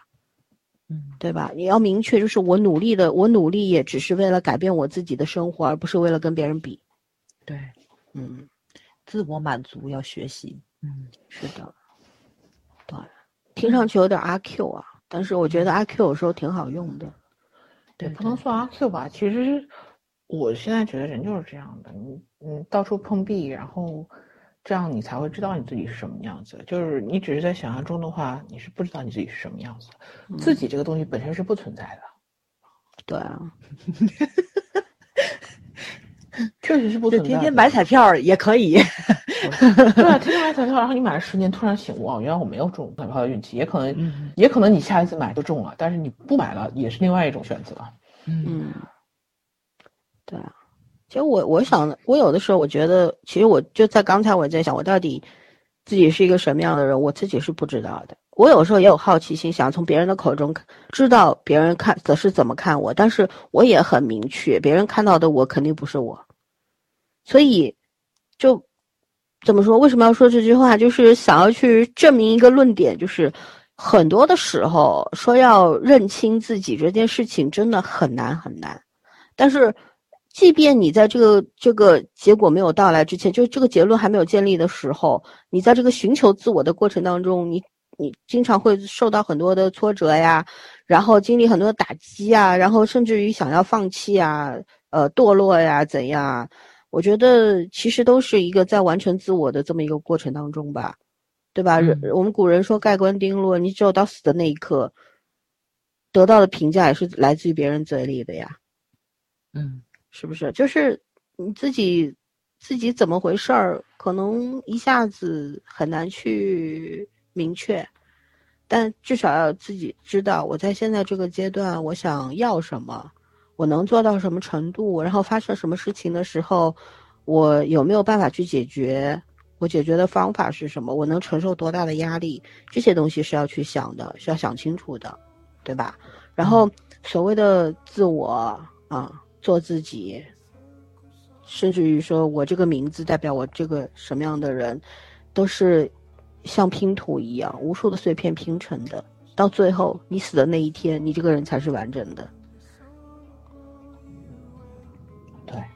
其实没有盖棺定论嘛，中国人讲盖棺定论，但是那是别人对你的定论，你还是嗯你对自己的评价，就是这辈子没有白活就可以了。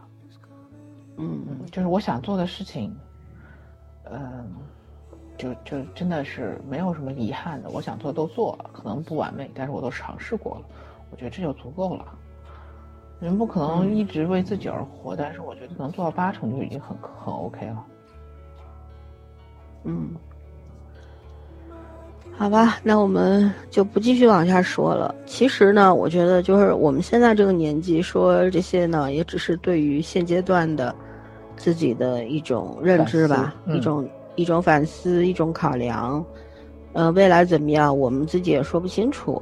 但是呢，我觉得这样的能够一直处在这种反省然后思考的状态里边的人是有魅力的。那我们就大家都去努力做一个有魅力的人好了，对吧？对。不要太介意别人怎么去评价自己，就是不要太介意别人眼里的你是什么样的，真的。是的，哎，我觉得就是那部韩国网剧，就是敏感一点也没关系，这部名字特别好，就真的可以敏感一点的。嗯。嗯，多想但是点，就是多想一点点，然后就不要过度的敏感，过度，对。对，不要太过度的，就是说去在意别人对你的看法什么的，啊，也不要太过度的对自己的一些事情太重视，就是稍微。随意随性一点吧，对吧？就既然未来不可知，带着巨大的恐惧，以后的事儿谁也说不清，那你为什么不把你的注意力放在当下呢？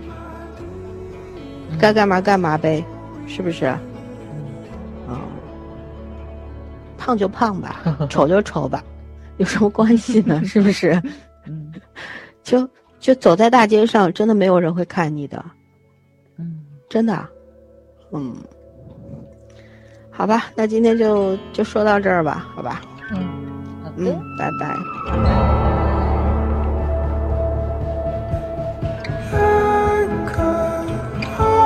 To be loved.